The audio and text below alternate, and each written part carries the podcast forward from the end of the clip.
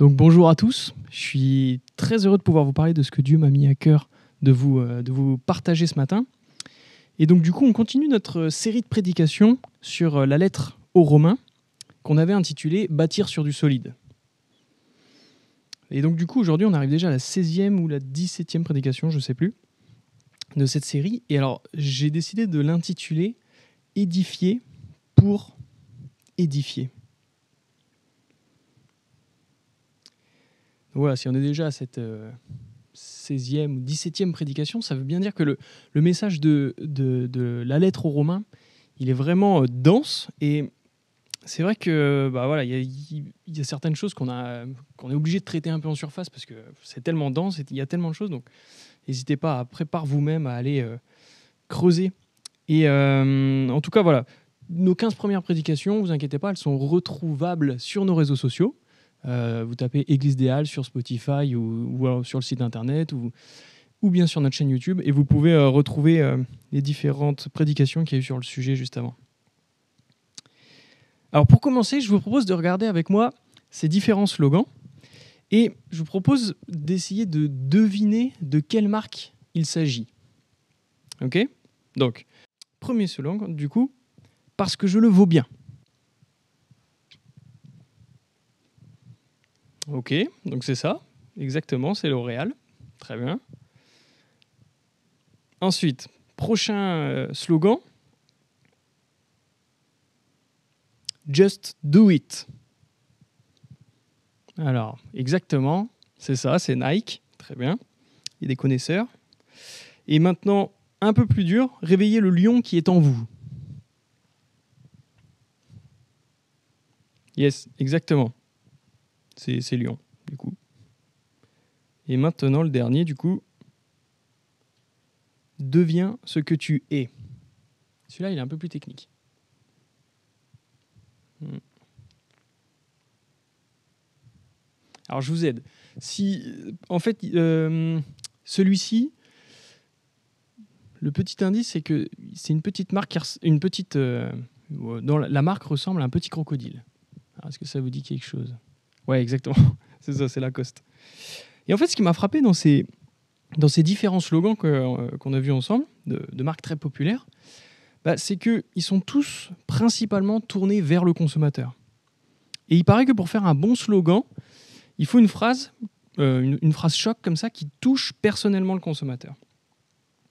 Et en fait, on vit dans une, euh, une société, ce que vous allez me demander, mais pourquoi, pourquoi je vous parle de ça? En fait, je vous parle de ça parce qu'on vit dans une société qui encourage un travers de, l'être humain, c'est celui de l'individualisme.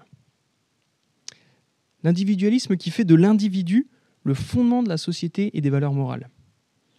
Et l'individualisme, c'est bien souvent le cousin germain de l'égocentrisme.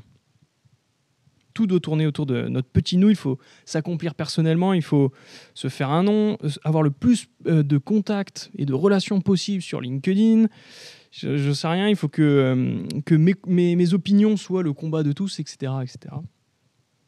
Finalement, de faire de notre petit moi le, le centre autour duquel les E vont graviter comme ça.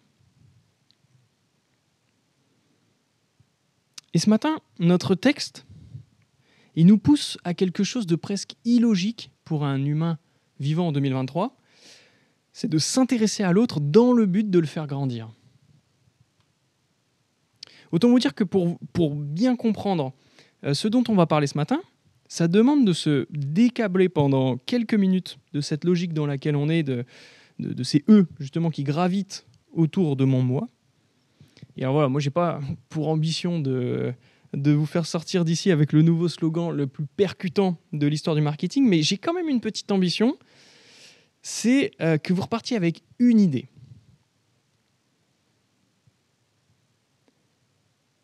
Dieu, source de paix et d'espérance, nous appelle à nous faire grandir les uns les autres dans la foi. Dans les neurosciences, il paraît que le, chiffre d'or correspond au chiffre 7. D'ailleurs, c'est intéressant parce que ce chiffre, c'est aussi, euh, il a aussi une symbolique forte dans la Bible. Bref, et c'est-à-dire qu'il faut qu'une information soit répétée sept fois à un individu pour qu'elle soit retenue.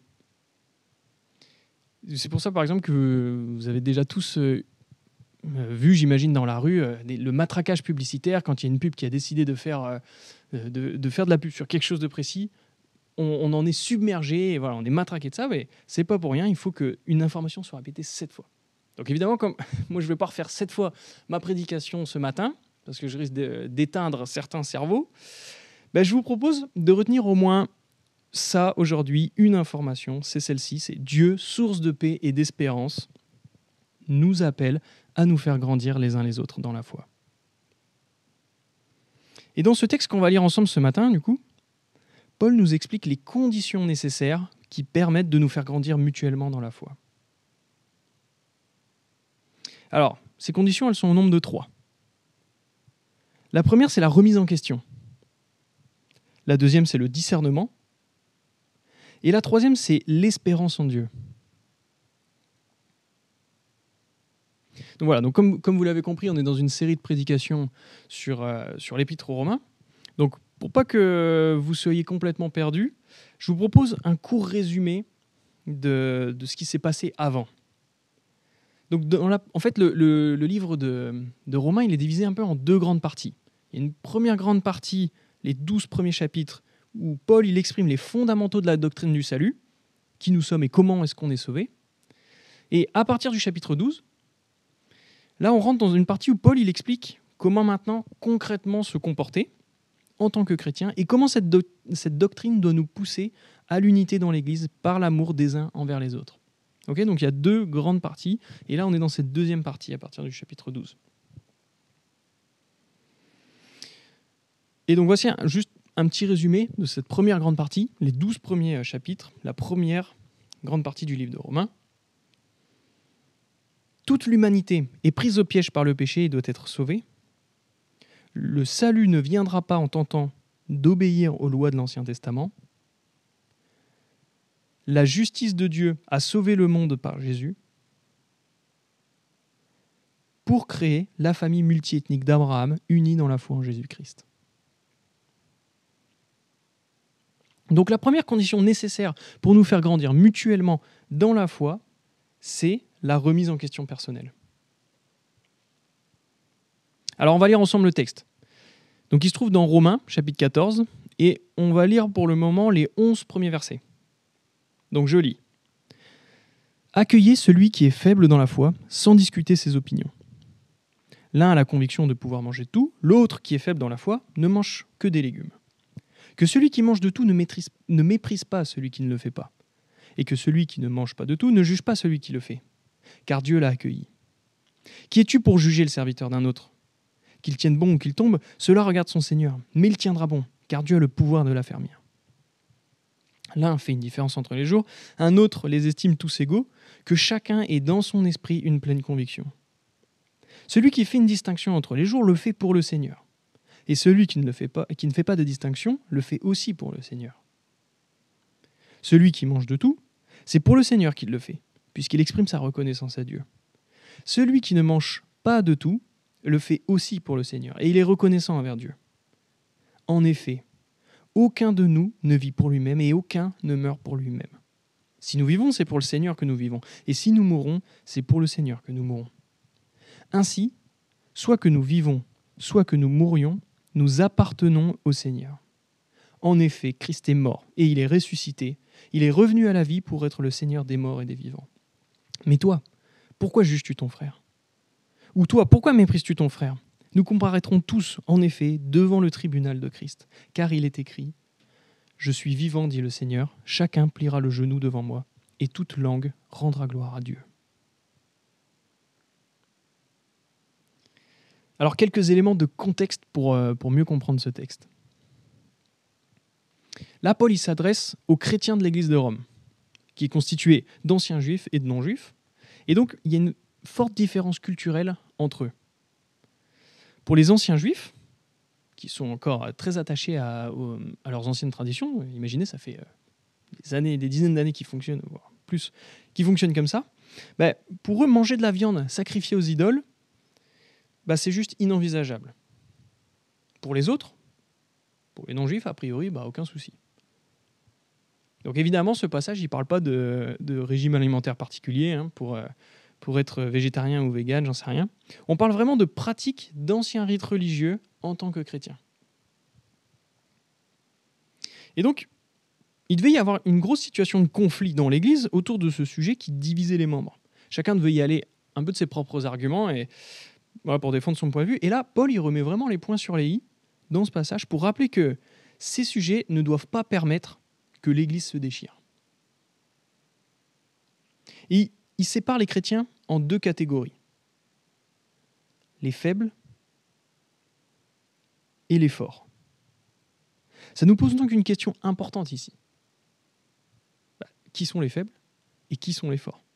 Est-ce qu'aujourd'hui je me retrouve dans l'un de ces deux portraits? Alors qui est faible?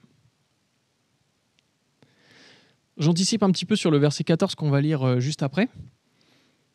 Mais voici ce qu'il dit ce verset.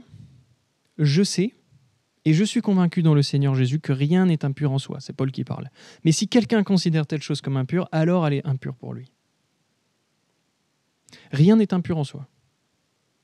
En fait, Paul, pour, pour lui, être faible dans la foi, c'est être immature et n'avoir pas encore développé finalement la, force nécessaire pour résister à des pressions extérieures.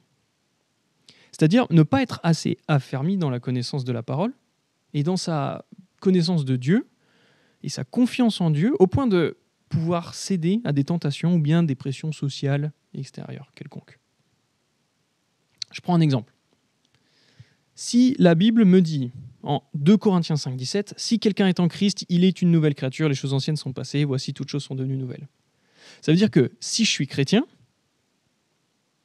j'ai une autre nature, une nouvelle identité profonde en Christ. Je suis enfant de Dieu. Mais comment ça se fait alors que je peux me sentir dévalorisé en passant du temps, je ne sais rien, par exemple sur Instagram, sur, sur des réseaux sociaux, et en voyant que les autres font des choses que moi je ne fais pas? Alors évidemment, il peut y avoir des facteurs euh, psychologiques, sociologiques, explicatifs, je ne vais pas rentrer là-dedans, mais peut-être que de me laisser dicter ce qu'est ma valeur profonde en tant qu'être humain par un algorithme, bah, c'est être faible dans ce domaine. Paul ici, il ne dresse pas de jugement moral sur ce qui est bien ou mal. En fait, il constate simplement. Certains sont mal affermis dans la foi et d'autres le sont davantage. Et alors, ça me fait penser une, euh, une anecdote personnelle. Quand, euh, quand, je me suis converti, converti je devais avoir 16 euh, ans. Et je me souviens qu'avec des, amis, on, on avait émis l'hypothèse d'aller fréquenter, d'aller voir un culte mormon pour voir un petit peu voilà, de, quoi il, de quoi il parlait. Et, bah, leur demander, voir un peu par exemple leur, euh, leur vision de ce que c'est euh, euh, la divinité de Jésus dans la Bible, comment est-ce qu'on est sauvé. Enfin voilà, poser des questions, puis un peu s'intéresser à des gens qui disent croire en Jésus. Et au début, j'étais hyper déter, je voulais vraiment y aller.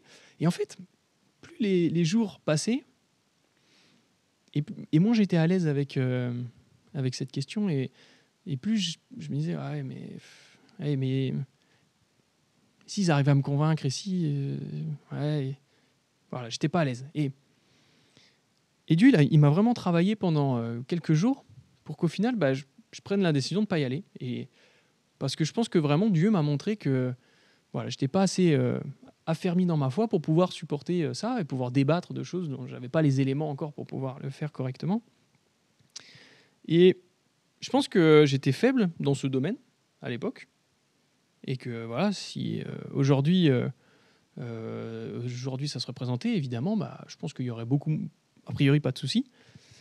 Mais voilà, je pense qu'honnêtement, je peux dire qu'à cette époque-là, j'étais faible dans ce domaine et ça n'aurait pas été sage d'aller à un culte mormon, en tout cas à cette période. En fait, j'extrapole peut-être un peu, mais certains ministères d'évangélisation nécessitent d'être forts dans la foi. Essayer de débattre avec un mormon, un témoin de Jéhovah, un musulman ou un juif, etc., alors qu'on est jeune dans la foi, ou bien mal affermi sur des questions doctrinales euh, compliquées, bah c'est peut-être pas sage en fait. Le plus efficace, c'est peut-être simplement de parler de ce que Dieu a fait personnellement dans notre vie. Point. Alors maintenant, qui est réellement le fort dans la foi? Est-ce que Paul il s'adresse directement à eux dans le texte? Et au début, on pourrait se dire, bon, ça va, euh, moi je suis forcément un fort dans la foi, Regarde mon CV de chrétien, euh, j'ai fait euh, des camps chrétiens dans ma jeunesse, je sers dans l'église régulièrement, je viens presque tous les dimanches à l'église, etc. etc. Et en plus, cette semaine, j'ai carrément réussi à parler à un pote de, de la Bible, enfin, t'imagines, ou un collègue. Je évidemment, je caricature peut-être un peu, mais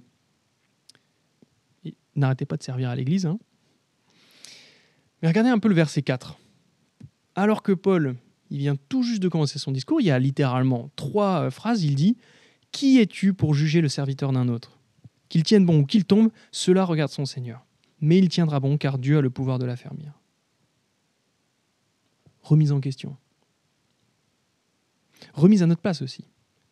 Il met un stop directement là, Paul. Attends, attends. Descends un peu de ton piédestal. C'est Dieu qui a le pouvoir de justice, pas toi. Toi, ton taf, il ailleurs.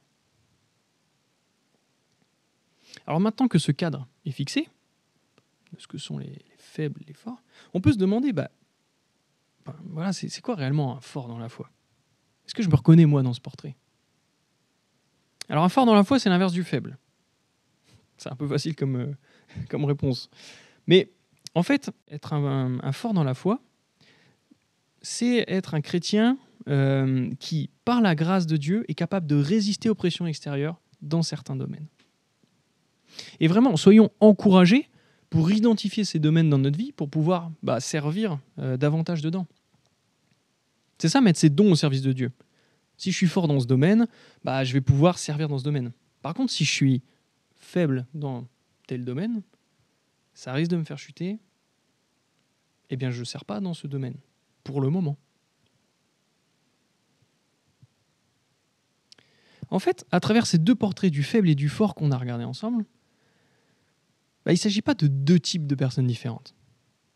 Et c'est ça qui est intéressant. Paul, pour donner du poids à son discours, identifie les faibles et les forts dans l'Église, bien séparément, mais il apporte tellement de nuances et de mise en garde euh, avec le, pour le fort, bah, en fait qu'on peut en déduire que on est tous à la fois faibles et à la fois forts dans certains domaines. Et c'est là qu'il y a euh, un appel à la remise en question. Est-ce que je suis réellement fort dans la foi? Est-ce qu'il n'y a pas des domaines dans ma vie de chrétiens encore entachés par le péché, pour lesquels bah, j'ai besoin de l'aide de Dieu et de chrétiens qui sont peut-être plus expérimentés dans ces domaines et dans la foi pour m'aider Ça peut être parce que, je sais pas, je, par exemple, parce que je, je galère avec mes excès de colère, avec mon rapport à l'argent, avec l'immoralité sexuelle, avec mon orgueil, avec mon estime de moi, etc. etc. Où j'en suis honnêtement dans ma foi? Et en fait, cette question, elle est beaucoup trop vague. C'est avec chacun de ces sujets, un par un, dans la méditation et la prière, que je dois me remettre en question. Où j'en suis avec mes, excès de colère? Où est-ce que j'en suis avec mon rapport à l'argent Avec l'immoralité sexuelle Avec mon orgueil Avec mon estime de moi Etc. etc.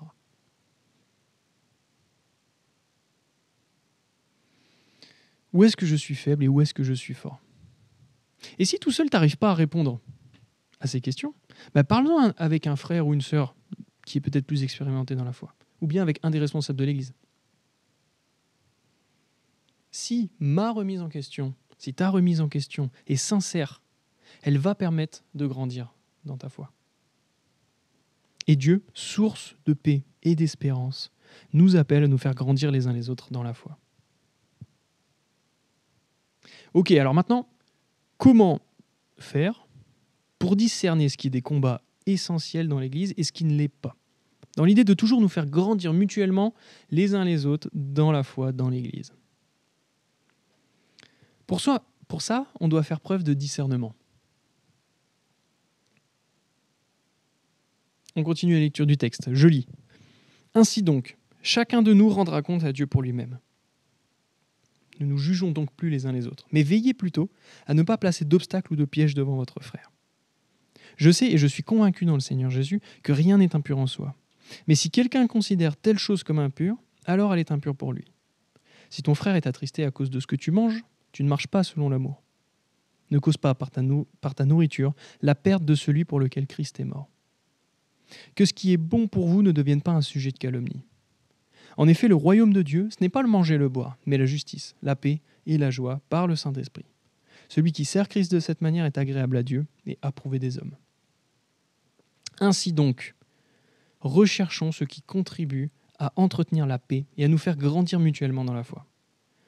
Pour de la nourriture ne détruit pas l'œuvre de Dieu. Certes, tout est pur, mais il est mal de manger quelque chose si cela représente un obstacle pour, pour quelqu'un. Et il est bien de ne pas manger de viande et de ne pas boire de vin et de t'abstenir de ce qui peut être pour ton frère un obstacle, un piège ou une source de faiblesse. Cette foi que tu as, garde-la pour toi devant Dieu. Heureux celui qui ne se condamne pas lui-même par ce qu'il approuve.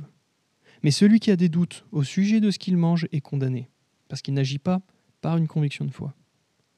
Tout ce qui ne provient pas d'une conviction de foi est péché. Nous qui sommes forts, nous avons le devoir de supporter les faiblesses de ceux qui ne le sont pas, et de ne pas chercher ce qui nous plaît. Que chacun de nous cherche à plaire à son prochain, pour son bien, en vue de le faire grandir dans la foi. Veillez plutôt. Paul, il nous montre maintenant le chemin à suivre en fait. Et il rappelle que rien n'est impur en soi.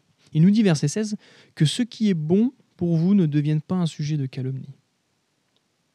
Comment faire du coup pour que ce que moi j'aime, bah, ce ne soit pas euh, une occasion de contre-témoignage pour les autres? Là, c'est un appel au discernement. En tant que chrétien, nous sommes tous, en fait, avant tout, des êtres humains. Je vous apprends rien. Qui sont construits dans des environnements sociaux différents. Et Dieu nous équipe de manière personnelle et adaptée avec nos dons et la présence du Saint-Esprit en nous. Donc, c'est normal qu'on ait des sensibilités différentes sur certains sujets non essentiels, c'est-à-dire des sujets futiles. On va y revenir sur ça. Par exemple, il y a deux semaines, euh, pour le baptême de, Ben, je ne sais pas si vous vous souvenez, on a communiqué que pour la gape du dimanche midi, il était préférable de ramener des plats qui, euh, qui étaient, si possible, pas à, base de viande, et s'il y en avait, que ce soit de, la viande halal. Parce qu'il pouvait y avoir des, personnes musulmanes présentes, et peut-être que ça a pu faire bizarre pour euh, certains, ils se sont dit, attends, on est dans une église, on est chrétien, et puis on va manger du halal bah, en fait, rien n'est impur en soi. Donc, si c'est une preuve d'amour qui permet de ne pas braquer nos amis musulmans, à ce moment-là, bah, ça serait même un manque de discernement et un manque d'amour de ne pas le faire. Je vous propose l'exemple de la musique sinon. Si par exemple, euh, moi j'écoute tel style de musique, voilà, je trouve que c'est vraiment cool, j'aime bien pour la, pour la technicité, j'aime bien, euh, pour des raisons, des raisons diverses, je trouve ça vraiment beau, je, je passe un bon moment en écoutant cette musique-là. Mais à côté de ça, j'ai un frère ou une sœur qui vient me dire ouais, cette musique, elle n'est pas, elle est pas très bonne quand même, et je ne suis pas à l'aise avec ça. Et... Bon, mais peut-être que là, je dois faire preuve de discernement. Et peut-être que bah, quand on aura un trajet de 5 heures en voiture ensemble, bah, je vais pas mettre cette musique-là avec cette personne. Idem avec certains films ou certaines séries. Par exemple, si j'ai aucun problème pour regarder des films, euh, je sais pas, avec par exemple une certaine euh, violence psychologique, comme des films sur la guerre, euh, etc. Et que à côté de ça, bah, il y a mon frère ou ma soeur dans la foi, pour qui c'est quelque chose de difficile à vivre, c'est quelque chose de mauvais, qui va l'éloigner de Dieu, qui va pas le mettre dans un, dans un bon mood, et que c'est potentiellement une occasion de chute, une occasion de s'éloigner de Dieu, bah, à nouveau, je dois faire preuve de discernement et d'amour. Et peut-être je vais proposer un autre film et je ne vais pas considérer que parce que pour moi c'est OK, eh ben ça allait pour tous. Mais l'inverse est aussi vrai. C'est-à-dire que si j'ai du mal avec tel style de musique ou bien tel style de film, de série, bah, ça ne veut pas dire que c'est mauvais pour tous les autres.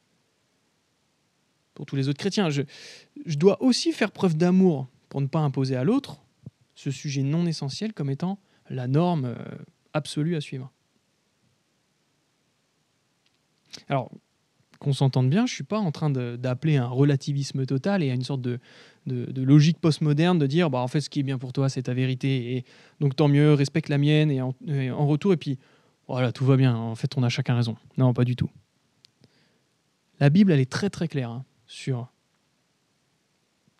qu'est-ce que c'est le péché, sur ce qui nous éloigne de Dieu et ce qui nous fait prendre des décisions en pensant qu'on sait mieux que Dieu ce qui est bon pour nous. Et c'est d'ailleurs pour ça que Paul, il précise rapidement au verset 22, Cette foi que tu as, garde-la pour toi devant Dieu. Heureux celui qui ne se condamne pas lui-même par ce qu'il approuve. Et je compléterai même avec les mêmes mots de Paul dans sa lettre aux Corinthiens, au chapitre 10, verset 23, quand il dit Tout est permis, mais tout n'est pas utile. Tout est permis, mais tout n'édifie pas. En fait, agis en pleine, en pleine conviction, en faisant preuve de discernement, mais surtout faisons bien attention à ne pas pécher. Fais attention à ne pas te condamner toi-même parce que tu vas approuver ou non. Il y a certaines choses pour un chrétien qui ne doivent jamais être approuvées par aucun chrétien. Et ce, en pleine responsabilité devant Dieu. Et c'est pour ça d'ailleurs qu'il dit au verset 23, Mais celui qui a des doutes au sujet de ce qu'il mange est condamné, parce qu'il n'agit pas par une conviction de foi. Tout ce qui ne provient pas d'une conviction de foi est péché.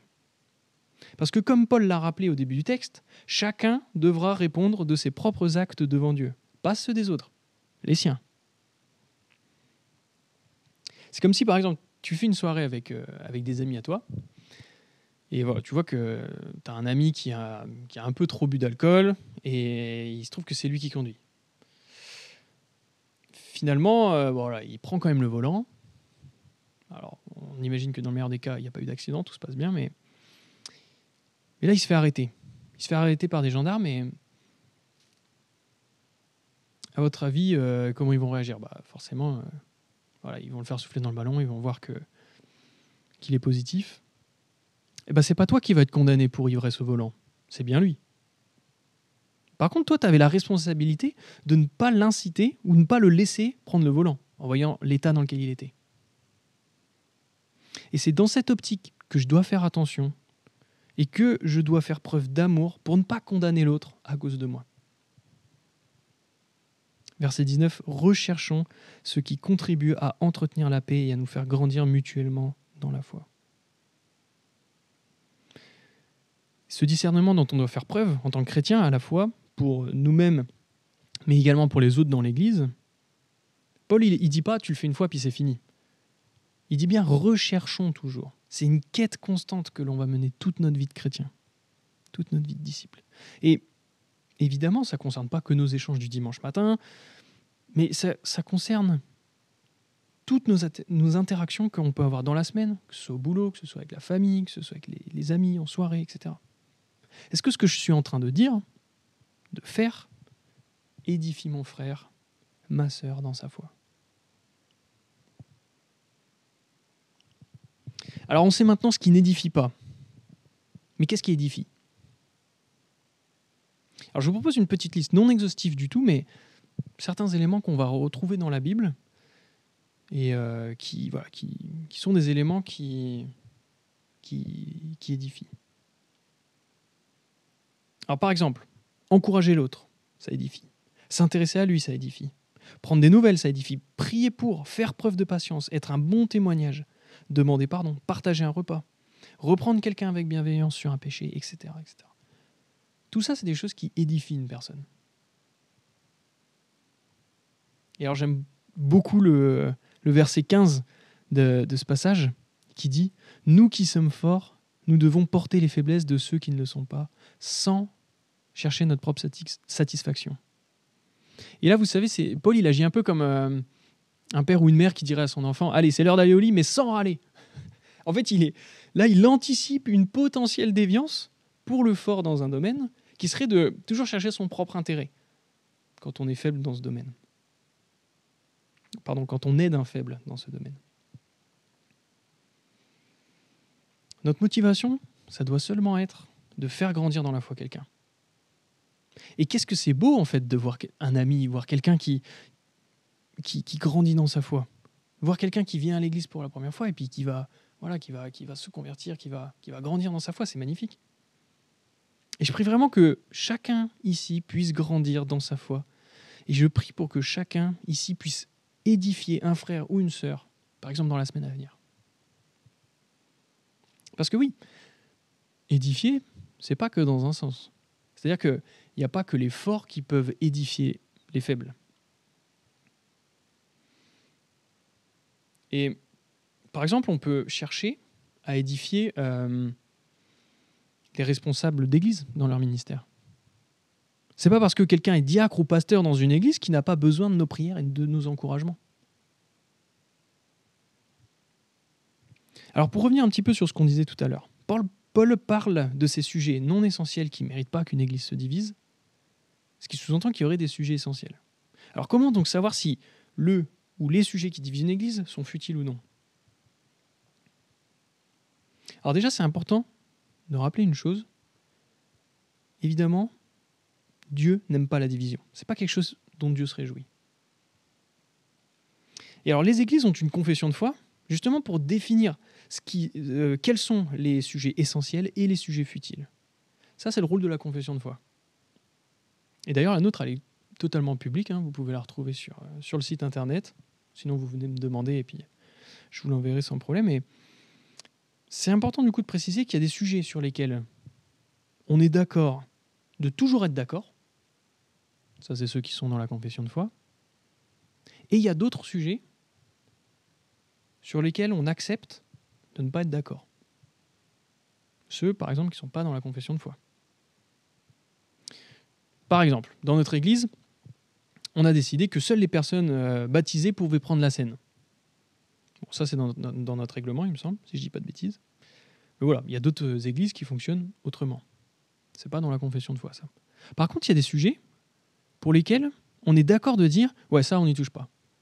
Ça, c'est ceux qui sont dans la confession de foi. Par exemple, je prends un exemple, la divinité de Jésus. Voilà, il y, a un passage, on parle de la divinité de Jésus, ça c'est quelque chose que, qui est dans la confession de foi qu'on ne peut pas remettre en question. Et c'est pas, il ne serait pas acceptable que l'on veuille remettre ça en question dans notre Église. Et je vous encourage vraiment à lire ou à relire la confession de foi de notre Église. C'est vraiment quelque chose qui est important, parce que ça définit réellement ce qui sont les sujets essentiels dans l'Église et ce qui le sont moins. Alors, qui, du coup, a l'autorité de définir ce qui est important et ce qui est futile? Qui décide ce qu'il y a dans, la confession de foi? Ça, c'est le rôle des anciens. Ils ont la charge spirituelle de l'Église et c'est eux qui définissent ce qui est juste et important. Que Dieu, source de paix et d'espérance, nous permette de nous faire grandir les uns les autres dans la foi. Alors on a vu que la remise en question et le discernement sont deux euh, conditions pour nous faire grandir dans la foi mutuellement. Mais tout ça, ça ne peut pas fonctionner si c'est pas motivé par la foi en Dieu, la confiance, l'espérance en lui. Si vous voulez, on est en train de construire une sorte de tabouret à, trois pieds. Là, pour le moment, on en avait deux. On avait la remise en question et le discernement. Mon, pied, mon, tabouret va être bancal s'il manque le troisième, euh, le troisième pied.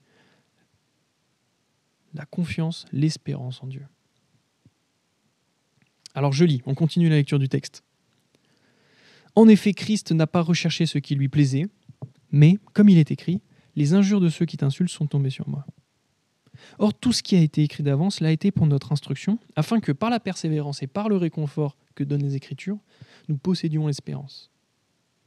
Que le Dieu de l'espérance et du réconfort vous donne de vivre en plein accord les uns avec les autres, comme le veut Jésus-Christ, afin que tous ensemble, d'une seule voix, vous rendiez gloire à Dieu et Père de notre Seigneur Jésus-Christ. Accueillez-vous donc les uns les autres comme Christ vous a accueillis, pour la gloire de Dieu. J'affirme en effet que Jésus-Christ est devenu le serviteur des circoncis pour prouver que Dieu est vrai en confirmant les promesses faites à leurs ancêtres. Quant aux non-juifs, ils célèbrent Dieu à cause de sa bonté, comme le dit l'Écriture. C'est pourquoi je te louerai parmi les nations et je chanterai à la gloire de ton nom. Il est dit encore, Nations, réjouissez-vous avec son peuple. Et encore, louez le Seigneur, vous toutes les nations, célébrez-le, vous tous, vous tous les peuples. Ésaïe dit aussi, il paraîtra le rejeton d'Isaïe. Il se lèvera pour régner sur les nations. Les nations espéreront en lui. Que le Dieu de l'espérance vous remplisse de toute joie et de toute paix dans la foi, pour que vous débordiez d'espérance par la puissance du Saint-Esprit.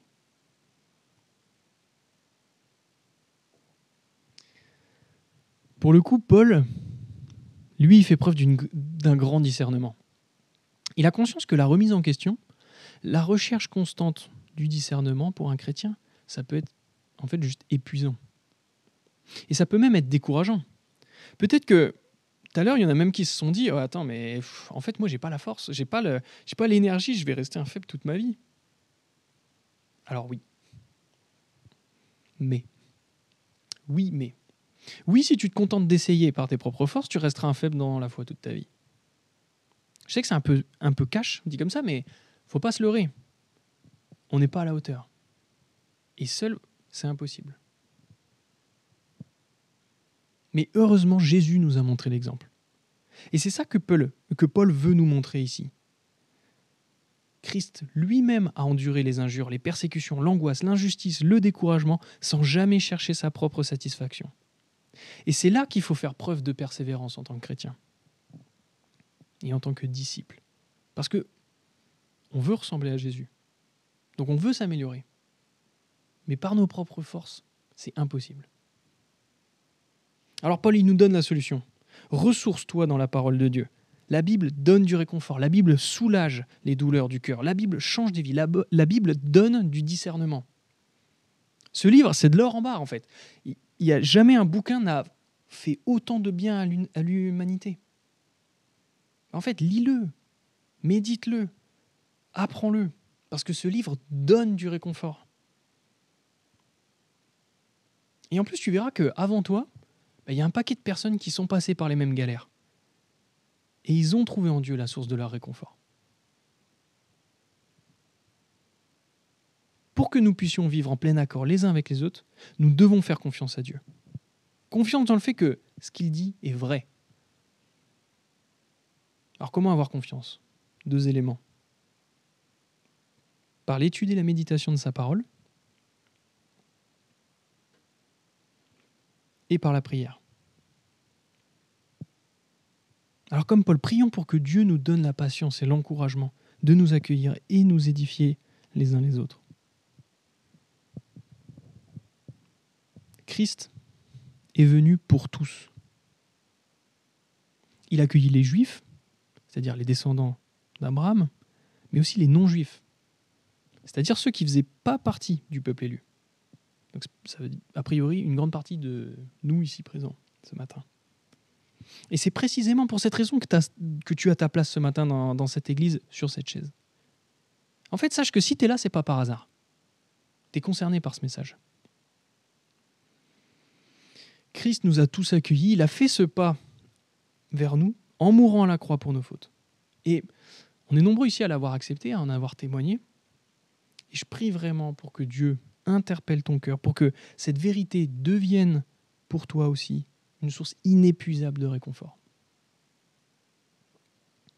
Et regardez avec moi encore les, euh, derniers versets.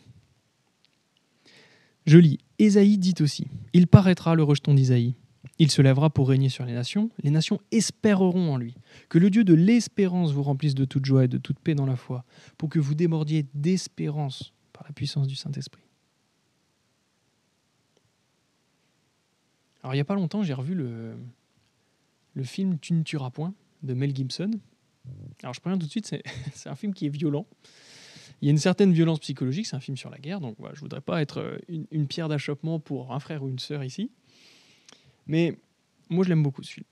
Et en fait, ça raconte l'histoire vraie d'un chrétien qui, pendant la, Seconde Guerre euh, mondiale, a fait vœu de, s'engager dans l'armée,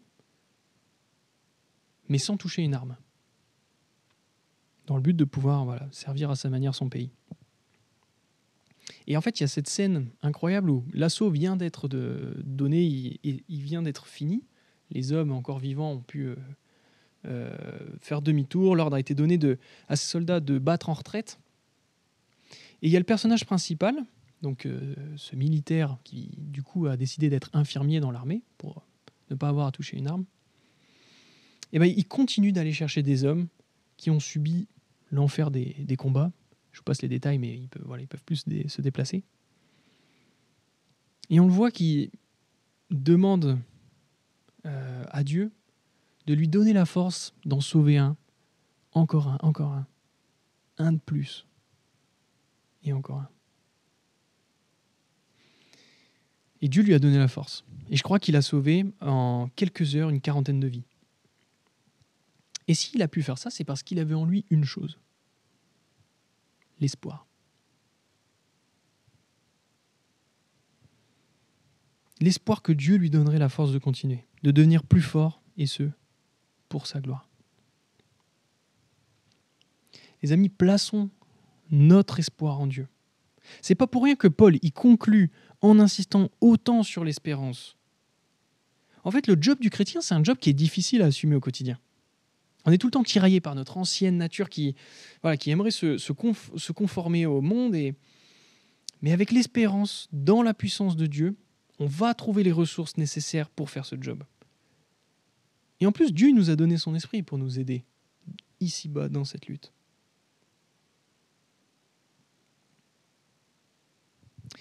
Alors pour conclure, j'aimerais simplement vous encourager et nous encourager aujourd'hui, demain, dans les, mois et les semaines qui viennent, à continuer de chercher à devenir fort. Fort dans les domaines de notre vie où on est faible. Et vraiment que Dieu puisse nous donner ce discernement nécessaire. Et si tu es plus expérimenté dans la foi, ben, je t'encourage à édifier celui qui débute cette lutte. Parce qu'en fait, les amis, il ne faut pas voir, euh, il faut pas voir la, marche chrétienne comme étant une lutte personnelle. Voilà, chacun serait dans son coin et ça s'arrêterait là. Pas du tout. C'est une longue marche en équipe durant laquelle les meilleurs marcheurs attendent et soutiennent les marcheurs débutants. Chacun son rythme, mais tous doivent avancer. Et c'est ça l'Église. C'est cette communauté que Jésus a instaurée il y a 2000 ans pour que on puisse marcher ensemble pour contribuer au retour du règne de Dieu sur terre.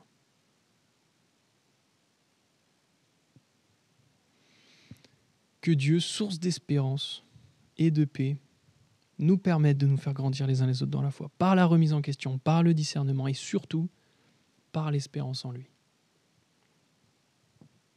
Amen.